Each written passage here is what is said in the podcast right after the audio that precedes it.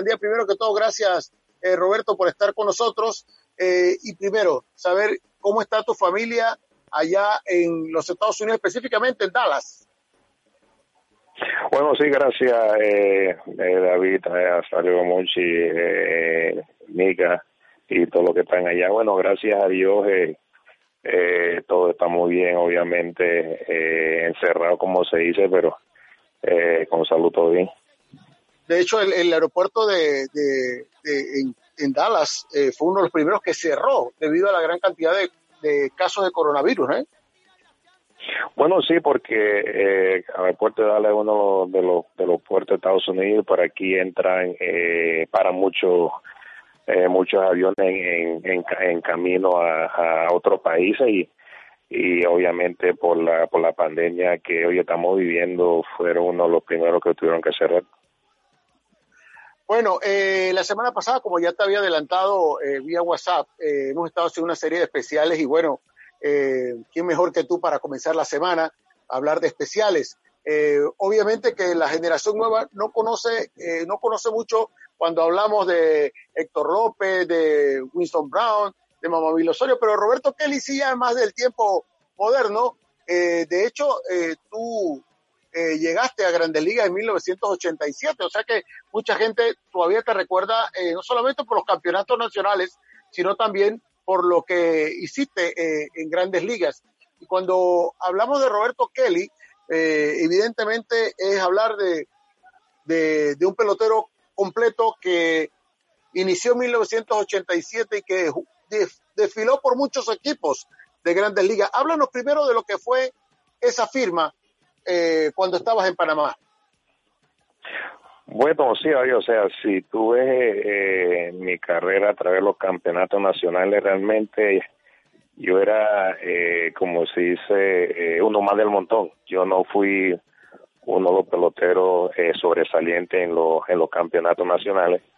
Simplemente hacía lo necesario para estar en el equipo. representé a, a Panamá Metro y la y la firma mía se da porque eh, Fred Ferrera, que era scout de, de los Yankees en ese momento con, con, con el señor Picota, ellos vinieron a ver a, a otros peloteros. Y ese día me cuenta él que me vio jugando y, y vio algo que, que le gustó en mí y me dijo, o sea, si estaba interesado en, en hacer una prueba. Al día siguiente y al día siguiente vine, corrí eh, tiré, eh, hice unos cuantos swings y así fue como se me dio la oportunidad, pero ellos nunca vinieron a ver específicamente a, a Roberto Kelly como muchos los peloteros panameños cuando se firman que específicamente se, eh, se le viene a ver a ellos. Prácticamente fue como que eh, algo de suerte que me, que me tocó en ese momento y, y así fue que comenzó mi carrera. Tú sabes que a nivel de anécdota, eh, yo comento que eh, eh, me acuerdo perfectamente porque ese día yo estaba ahí. Era, éramos un grupo, pero tú dices que o realmente eh, a ti te llamaron al día, eh, para el día siguiente como una sesión solo, ¿no? Exacto, sí. Y, y claro que a mí no, me firmaron. Yo no, era, parte del, yo no era parte de, de, de, lo que ellos querían ver. O sea, yo ya no, no, no. pensaba a quién, a quién querían ver y y como que dice, bueno, ¿por qué no? ¿Por qué no vamos a un chance a este, a este negrito a ver qué, qué sale de eso? Oye, pues ese equipo, ese equipo no estaba malo en ese tiempo, que acuérdate que estábamos con, que estaban eh, Mackenzie, Barahona, eh, los dos Silgados, eh, estaba los dos Orozco, eh, y tú estabas en el center field. Bueno, sí, o sea, era un equipo eh, bastante, bastante competitivo que, que recuerdo. Eh, y yo creo que lo que lo que más me impulsó a mí a firmar, obviamente, cada uno, cada pelotero, el sueño uno de, llegar a, ser firmado a Grande Liga. Entonces, yo me acuerdo que ese año, el último año mío, eh, yo estaba, ya obviamente en mi último año juvenil, y obviamente la juvenil uno tiene que subir a la mayor, pero en la mayor la competencia era demasiado grande en ese momento, el centrofil era un tal mentado Julio Murillo y lo que sabemos de pelota sabemos que Julio Murillo para mí en lo personal uno de los mejores dineros central que ha tenido Panamá y, y para mí va a ser sumamente difícil yo poder reemplazar a, Julio Murillo, también, también tenía a Rodrigo Rocco también, que era uno de los, de los jardineros. Así que no fue una decisión eh, muy difícil para mí. Primero algo yo que, que yo quería hacer y sabía que en la mayor iba a ser difícil que yo podía eh, estar en la en el equipo regular de Panamá Metro. ¿Cómo, cómo fue ese, ese, ese momento de, en ligas menores? Eh, siempre se ha dicho, ah, primero que todo, antes de eso, en estos tiempos tú ves que se dan unas cifras extraordinarias a la hora de firmar un pelotero y a veces hasta se ponen exquisitos los, mismos agentes o el mismo pelotero. No, ah, no te vamos a dar eh, 100 mil dólares. No, yo no quiero 100 mil, yo quiero medio millón, eh, por decir algo. En el caso tuyo, y para recordar, porque mucha gente lo sabe, pero para recordar, ¿cuánto fue el bono de Roberto Kelly? Mira, los tiempos cambian, eh, David. O sea, yo, yo cuando yo firmé, yo firmé con lo que se llama un, bono progresivo. Al momento de firmar, eh, yo firmé por por mil dólares, pero tenía un bono progresivo que eh, en cuanto iba subiendo de de categoría, se me iba dando un poquito más y el bono mío era que si yo llegaba, llegaba a AAA eh, iba a alcanzar el bono de 7.500, cosa que, que logré eh, conseguir los 7.500, pero el bono mío original fue eh, de mil dólares. Y es como tú dices, sí, o sea, los tiempos cambian y uno ve ahora los peloteros que firman dos mil, eh, perdón, doscientos mil, quinientos mil, hasta un millón, bien por ellos, bien por ellos porque sabemos que eh, los tiempos cambian, pero el mío fue fue realmente mil dólares, pero con bono progresivo de alcance los 7.500. ¿Cómo fue esa vida en ligas menores para Roberto Kelly? Bueno, obviamente fue no fue no fue no fue fácil porque yo recuerdo que cuando yo llegué a a la rookie el equipo de, de los Yankees estaba en en, en Sarasota y yo recuerdo cuando yo llegué, eh, los, el roomie mío era Mauricio Chin y José Río. Me acuerdo muy bien, esos eran los primeros, los primeros roomies míos y lo que bien recuerdo ese día que llego al aeropuerto, llegamos a, llegué al, apartamento y estaba Mauricio Chin, estaba José Río y yo le pregunto que a hora servían la comida. Para sorpresa mía me dicen aquí no se sirve comida, que uno tiene que cocinar por sí solo. Obviamente yo tenía 17 años acostumbrado a vivir con mi mamá, que mi mamá me hiciera todo y me encuentro en un lugar donde tengo que hacer yo mi propia comida, porque en ese entonces no había eh, comedor que te servía la comida y uno tenía que, que aprender uno solo y en parte eso me ayudó porque tuve que crecer eh, rápidamente en, en, un país totalmente extraño. Oye, antes de continuar con, con, lo que fue tu carrera antes de llegar a Grandes Ligas, ya que mencionaste Mauricio ¿por qué ¿Por qué tú piensas que Mauricio Chin no llegó a grandes ligas? Si tenía el potencial. Bueno, yo creo que Mauricio Chin siempre tenía el potencial, por lo que pasa que, o sea, Mauricio Chin siempre fue una persona calmada, tranquila, o sea, al momento jugar ponía los números. Pero al, americano le gusta el pelotero más, más activo, de repente eh, que se vea más chispa, más picardía y, para mí Mauricio no, no era ese tipo de pelotero, es simplemente callado, hacía su cosa y en el momento de jugar eh, ponía los números, pero el americano es acostumbrado a un, estilo y si tú eres estilo que el americano le gusta, entonces obviamente se te hace un poco más difícil. Bueno, y llegó el día, 1987, cuando te tocó debutar con los Yankees de Nueva York, a la edad de 22 años. Cuéntanos ese momento cuando te dijeron, Roberto, te vas para grandes ligas. Bueno, sí fue un momento eh, emocionante para mí. Estaba en, en, en AAA y el manager de AAA eh, era Boquiden casualmente. Me llama y me dice, eh, te van a subir a, a Grandes Ligas porque creo que Willy Randolph era el que se había lesionado y necesitaban un pelotero extra. Ahora, Willy Randolph era pelotero en fila, a mí se me hizo raro porque me iban a subir a mí, pero me subieron a mí a, a Grande Liga. Pinela era el, el, el manager en ese momento. Y cuando yo llego a, a, a Nueva York, eh, me, da, me da la bienvenida, toca aquello, y ese mismo día yo estaba en la alineación. Me acuerdo que estaban jugando con, con Detroit, estaban eh, en ese entonces estaba eh, los Yankees eh, muy cerca de Detroit en, para llegar a los playoffs de la situación y yo el primer día que llego estoy en la alineación obviamente totalmente nervioso. Y llevo salgo a la práctica y a toda esa cuestión cuando comienza el juego que va a comenzar el partido yo tengo el centrofil las piernas me temblaban.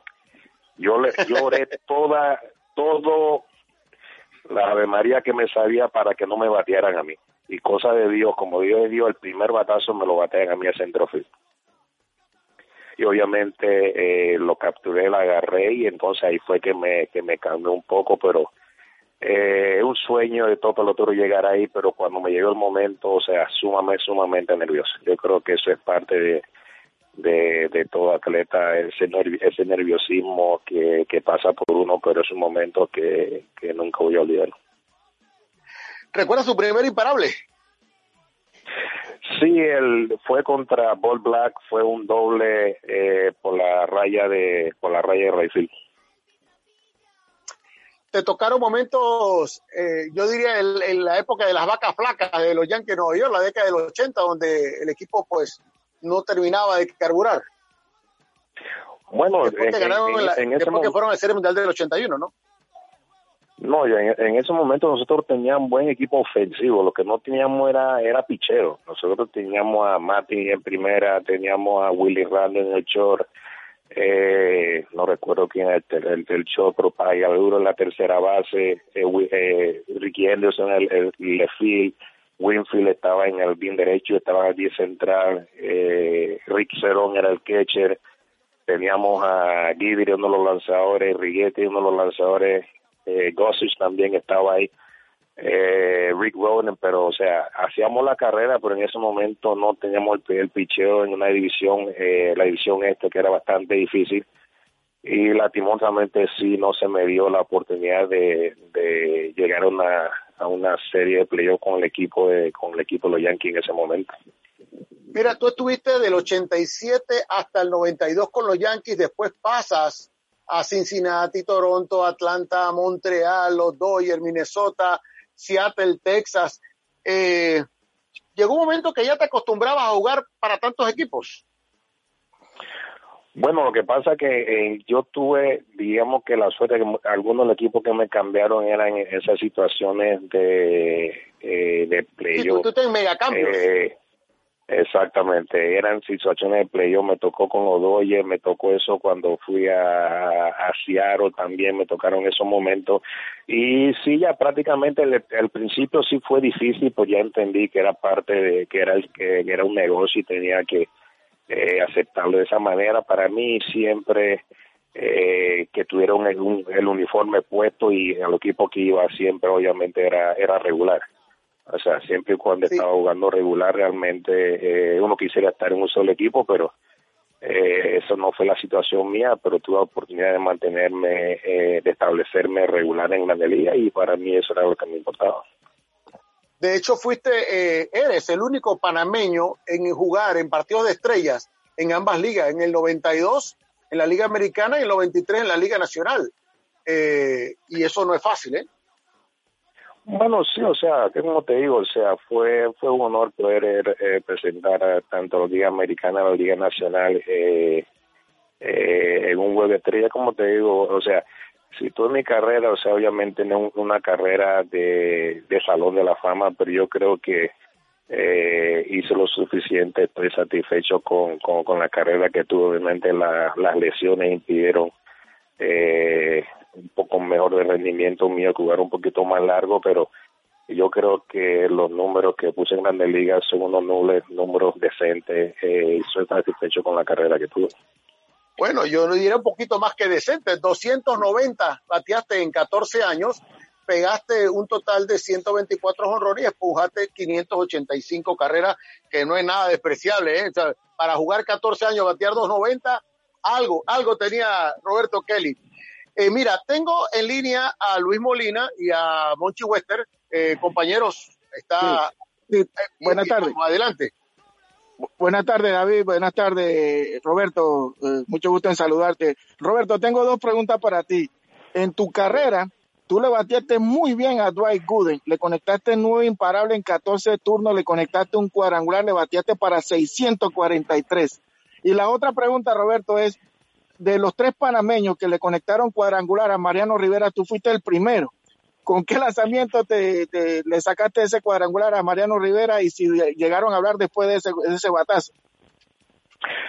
Eh, una, me recuerdo muy bien, eso fue en, en Seattle, fue el batazo ese, fue una, una recta afuera eh, que fue por el, eh, encima del jardín derecho, obviamente. Eh, Mariano también, yo me enfrenté muchas veces a Mariano y también me ponché unas cuantas veces también, así que él también tuvo tuvo su, su momento, bueno, conmigo y con mucha gente.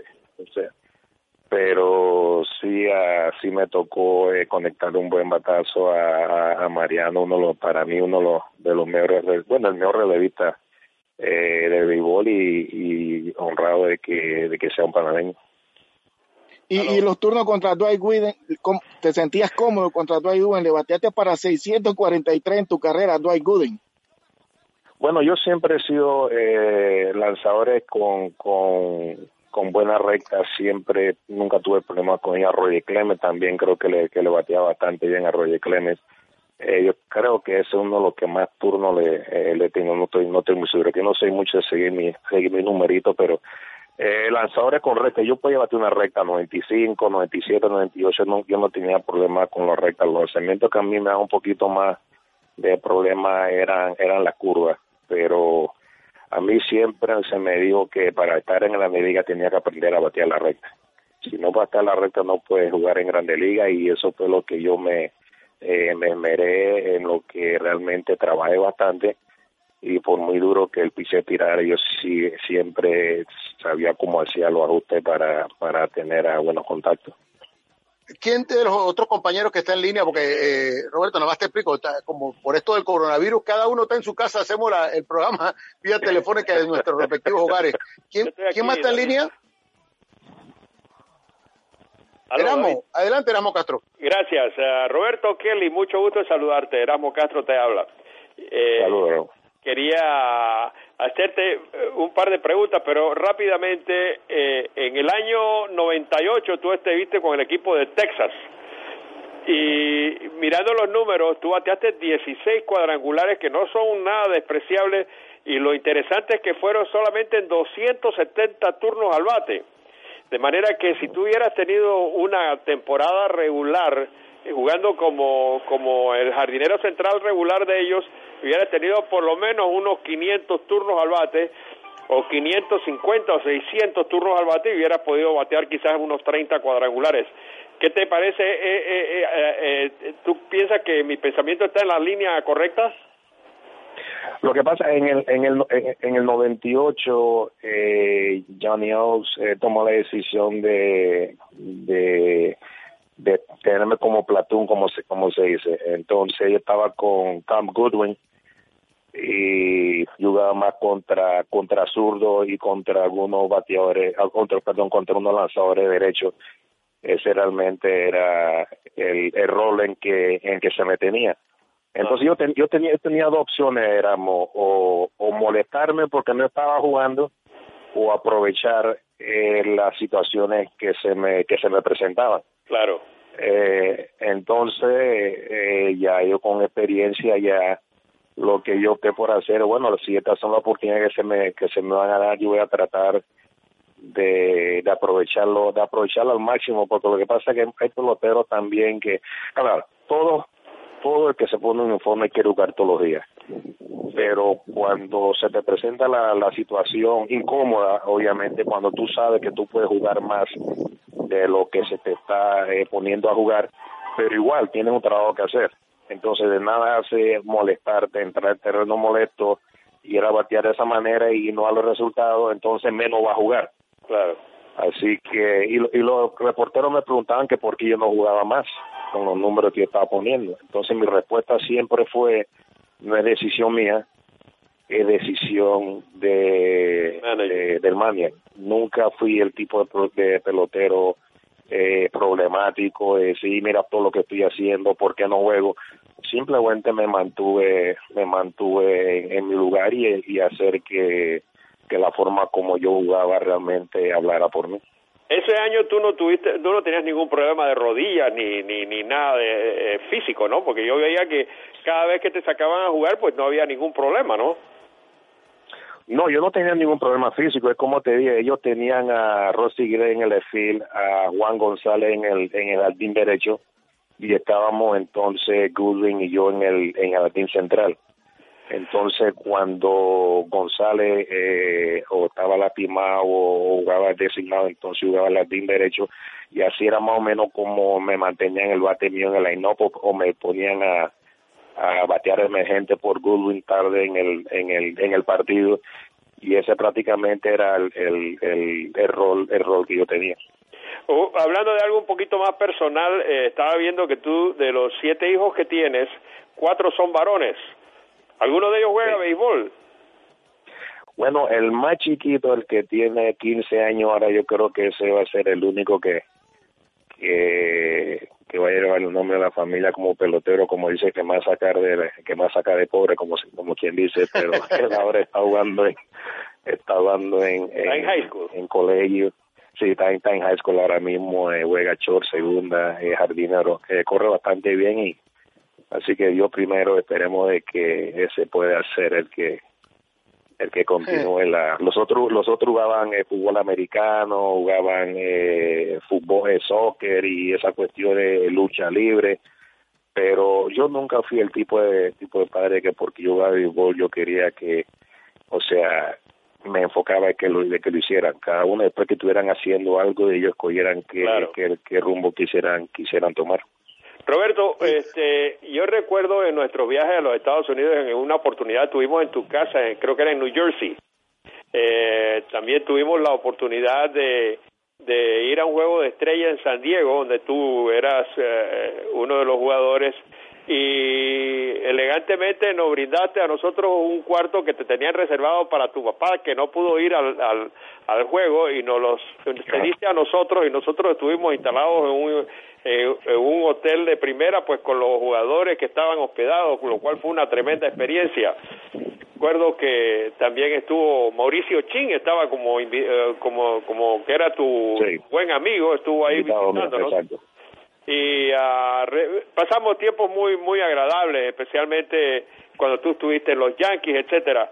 Eh, dime una cosa, hay una una un, como un interrogante siempre cuando se hizo la firma tuya. El señor Bernardo Núñez insistía en que él había participado en alguna forma o el mismo Camilo, no, sé si era Camilo, pero obviamente todo el mundo, el mismo había eh, puntos de vista diferentes. Otros decían que era el señor Picota el que había influido para que Fred Ferreira te viera. Eh, finalmente, ¿ellos tuvieron alguna participación, los Núñez, en eso? Bueno, mira, lo que lo que sí, eso eso eso sí ha sido un, tema eh, bastante controversial. Lo que pasa cuando viene Fred Ferreira, el que me lleva a mí a la firma es el señor eh, René Picota y con él era que yo iba a practicar, entrenar esa cuestión. Cuando yo voy a Estados Unidos, entonces ahí donde va eh, eh, Núñez, el que, me, el que me lleva a mí a Estados Unidos y está conmigo eh, durante mi estadía aquí en Estados Unidos. Así que sí, tuvieron, tuvieron, tuvieron participación, pero la, la, de, la de los Núñez fue cuando ellos me llevaron a mí a Estados Unidos, pero lo que tuvo que ver con mi firma fue, eh, fue, fue René Picota. Okay. Bueno, eh, Erasmo, eh, para darle participación a los oyentes en el 378 27 11 12 13 y 14, que estoy seguro que, que quieren preguntarle eh, algunas cosas a Roberto, correcto. Eh, mientras lo hacen contacto los oyentes, eh, Roberto, 4 de agosto de 1989, yo no sé si considerarlo un momento memorable para ti o qué, pero no fue de muy, de muy buen recuerdo para Dave Steve estaba a punto de lograr un juego perfecto en el noveno episodio con dos outs y llegaste tú y le diste doblete. Bueno, o sea, yo lo único que yo estaba pensando es que yo no quería hacer el último eh, obviamente si ese día estaba encendido como como como se dice eh, uno de los rumores eh, el líder que, que he visto yo en, en Grande Liga realmente no, no había dominado eh, prácticamente todo el, partido no habíamos podido hacer nada con ellos. y yo estoy viendo la cómo se está yendo el juego y, y los turnos que está pasando y, y yo viendo el line-up, digo, o sea, ojalá y no tenga que yo ser el último out. Y cuando hacen el segundo out, caminando a home, lo único que voy pensando es, yo no quería ser el, el, el, el último out. Y cuando me puse en el conteo, dice, obviamente yo no estaba buscando recta en 2 y 0, porque obviamente el mejor picheo del el pitcher rompiente y él, él no se va a dejar ganar eh, eh, con su segundo y tercer picheo. Así que busqué un picheo rompiente y, y pude hacer un buen contacto y pude eh, dar ese doble y, y no ser ese, ese último out. Eh, tuviste la oportunidad, bueno, yo no, creo que no, no, después del juego no lo viste ni nada, simplemente era tu función pegar, tratar de pegar imparable. Después no te, no, no, no te llegaste a encontrar con él, ¿no? Bueno, sí, yo, yo lo vi obviamente eh, después de eso y obviamente hablamos normal y o sea, nos reímos del del del del, del caso y toca aquí más me, me felicitó por el por el doble S, igual yo lo felicité por el tremendo eh, juego que había tirado y y él sí lo que él tenía que él siempre estaba cerca, llegaba un séptimo episodio, un octavo episodio y y siempre alguien alguien se lo se lo rompía pero no nosotros igualmente hablamos o sea, somos eh, los dos competitivos y entendemos que cada uno tiene un trabajo que hacer. Él no se va a dejar de ahí yo tampoco me voy a Claro. dejar a, a hacer algo pero igual nos vimos hablamos y no pasó nada cada uno continuó eh, con su carrera Oyente en línea, bienvenido a Frecuencia Deportiva. Pueden conversar con Roberto Kelly. Adelante. Muy buenas tardes, Andía, David, el doctor Abadía. ¿Cómo están ¿Cómo está, ustedes? doctor? Aquí bien. No, quería, más que la conversación con Kelly, quería de los comentarios que estaban haciendo ustedes en la primera media hora, la reducción de los salarios de los jugadores no es para donar eh, hacia la, el, lo del coronavirus, es para la misma finanza de los de los equipos que parece que no no sopo- soportarían todo este tiempo, porque cada jugador o, los equipos o, están dando donaciones ellos personalmente, o sea, el caso de, de Cristiano Ronaldo que se aceptó la reducción de tres millones y medio, él aparte donó eh, Correcto. cuidados intensivos. Y lo otro que quería eh, señalar del el día ese de Héctor López, que creo que fue contra los, los de Cincinnati, creo que no fue el último juego. Yo, si no me equivoco, y la memoria no me falla, él había, en, en el juego que él eh, creo que empujó cinco o seis carreras, era un récord en ese momento de más carreras en un juego de serie mundial. Y el día siguiente, Bobby Richardson le rompió ese récord a, a Héctor Así López. mismo es. Así Ese- mismo es. No quería. Gracias. Gracias, Erasmo había hablado del amigo Erasmo, que era el último juego, no creo que era el penúltimo, una cosa así. Era eso. Ah. Y, y saludos a todos y cuídense, que de lo bueno Ok. quedamos poco. ok, 378 27 11 12 13 y 14 para sus preguntas y comentarios con Roberto La Sombra Kelly, que eh, también nos falta conversar de la nueva faceta, la faceta de manager. Roberto, mientras me avisas si tenemos oyente en línea, hablar un poco. Ah, bueno, vamos con el oyente, adelante. Buenas tardes. ¿Aló? Buenas tardes, señor Agüero, ¿Cómo adelante. están? Sí, llamo para Aquí- saludar a Roberto. Roberto, Ahí está en línea, lo está escuchando. ¿él me está escuchando? ¿Correcto? Sí, Roberto, yo no sé si tú te acuerdas del señor que tenía a su cargo el grupo de niños acá en Juan Díaz, que le, decía, le decían Tito Sopa. sí claro claro como no Sí, familia Agüero. sí claro Mira que yo te felicito porque ¿cuántos años tienes tú de estar en Nueva York?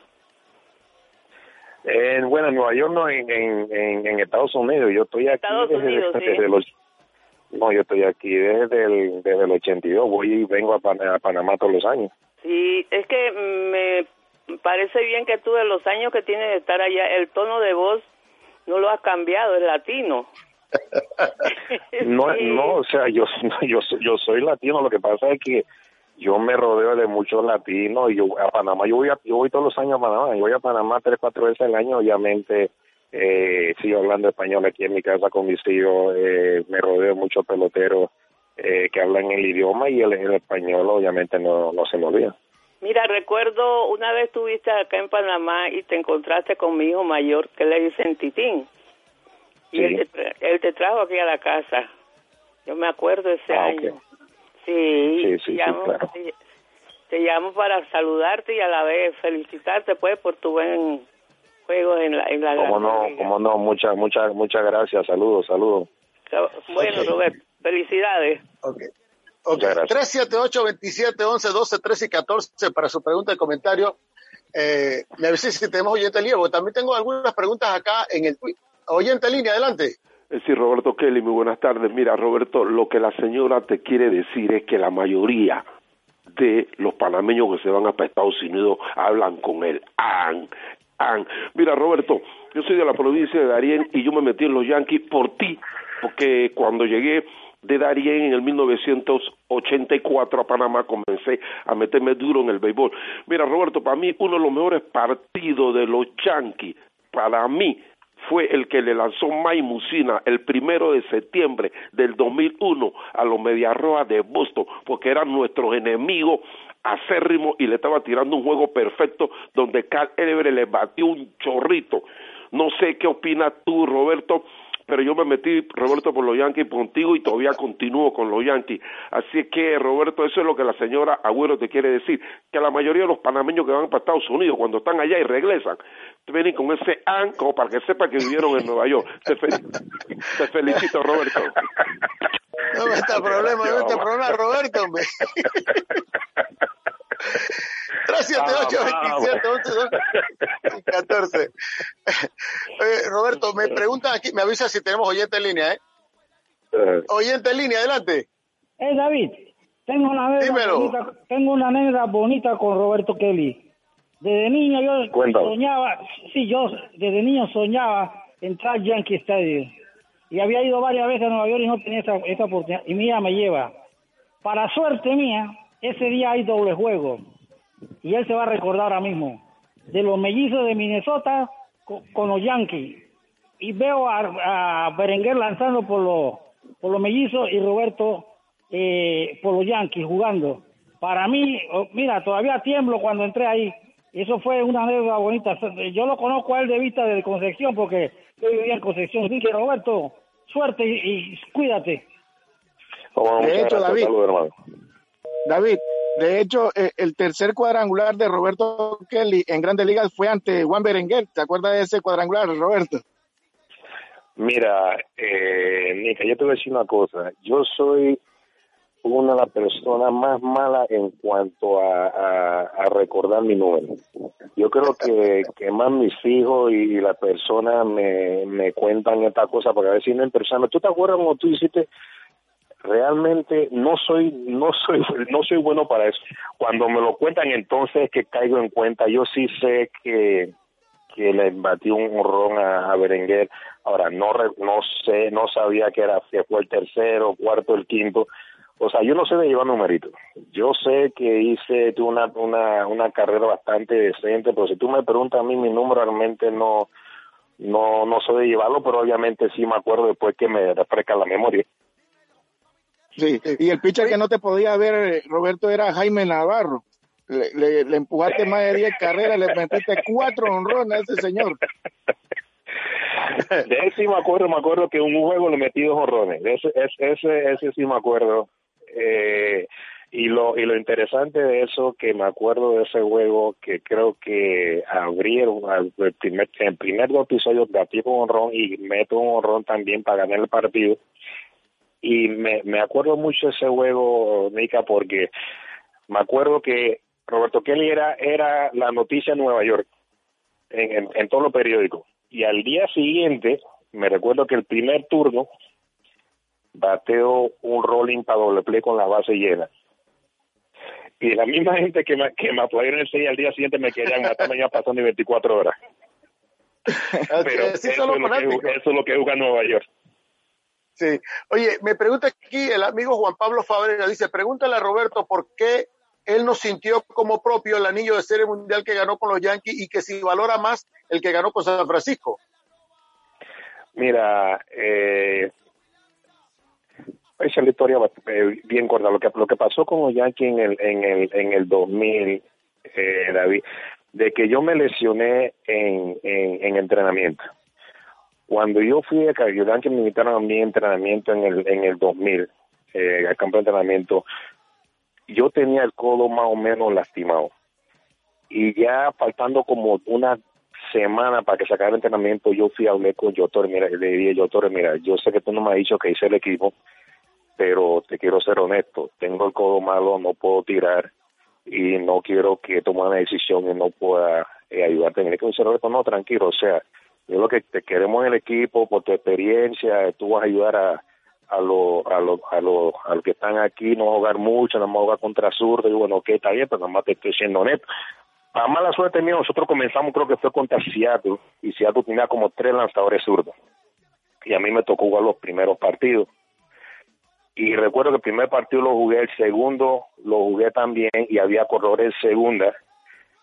Y le, me recuerdo muy bien que le digo a, Derek Gire, Gire, cualquier jardín izquierdo, digo Gire, cualquier batazo para acá para el fil, ven para afuera lo más que pueda que no puedo tirar. Y así mismo fue, batazo para el hombre de segunda, tú sabes que el instinto uno, no piensa, agarré, intenté tirar para Y cuando solté la bola, yo creo que el brazo se fue de la bola y ahí fue que me lastimé el brazo y me tuvieron que hacer tomillón y todas esas cuestiones por aquí y por allá y y tú haciendo terapia todo el tiempo en Tampa y los Yankees llegaron al playoff y obviamente yo estaba incómodo porque o sea primera oportunidad de de poder eh, estar en una serie de playoffs me acuerdo muy bien que yo Torres me llamó porque yo estaba en, en Florida y yo Torres me llamó mira que el muchacho te queda aquí apoya al equipo tú eres parte del equipo no fui a la no fui a a la serie de playoff.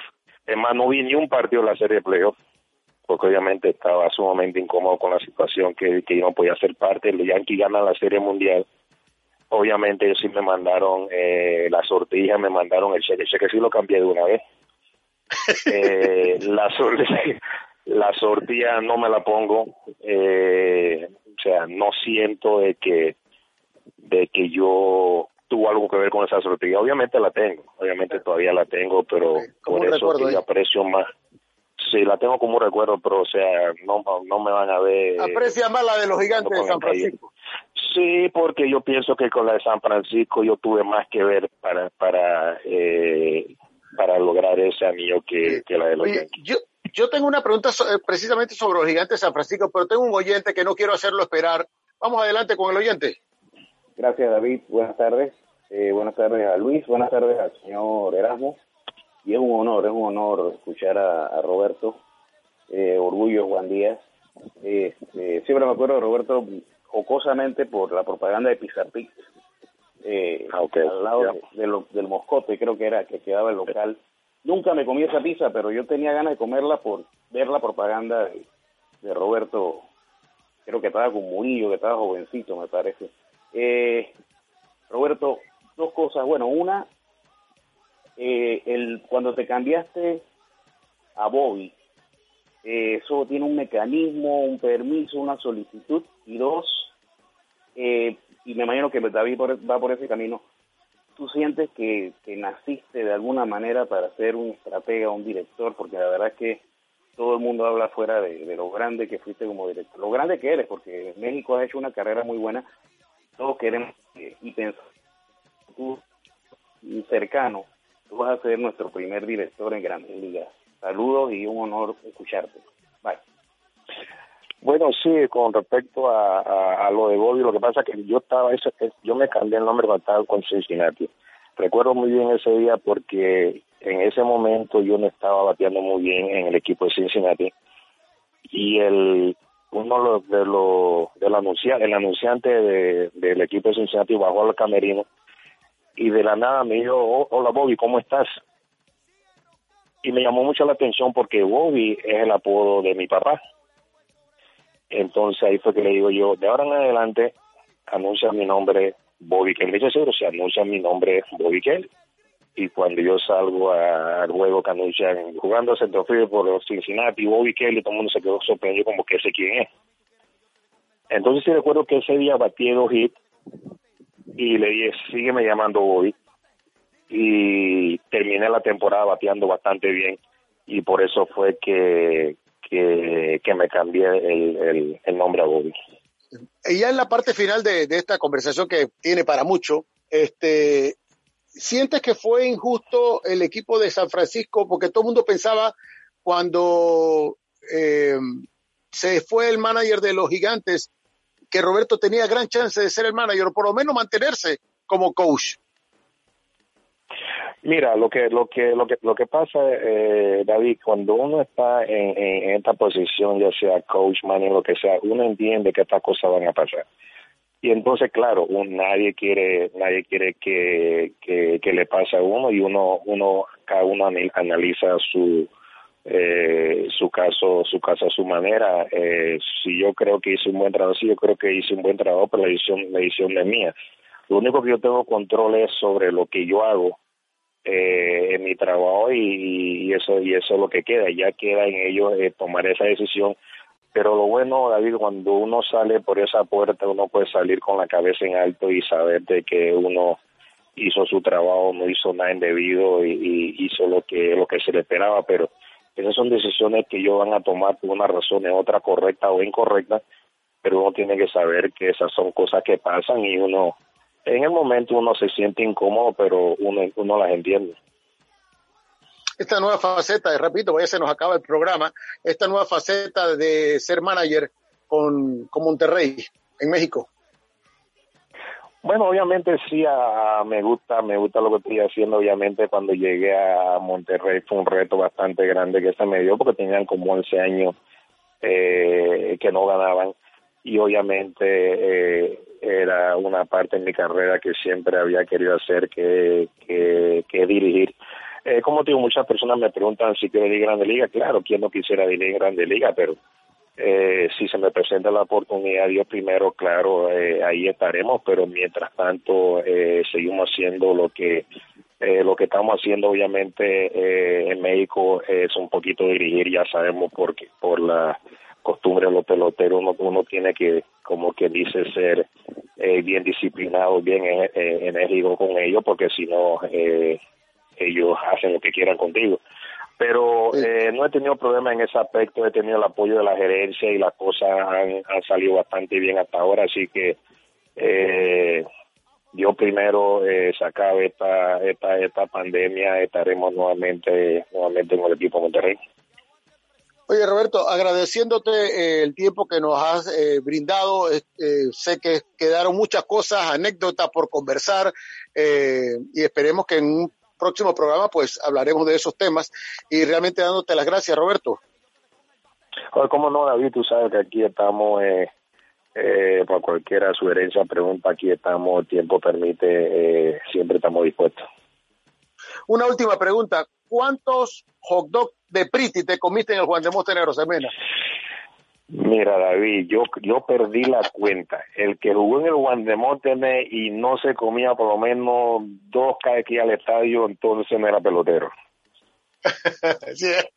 Gracias, Roberto. Estamos en contacto. Ok, bienvenido, David.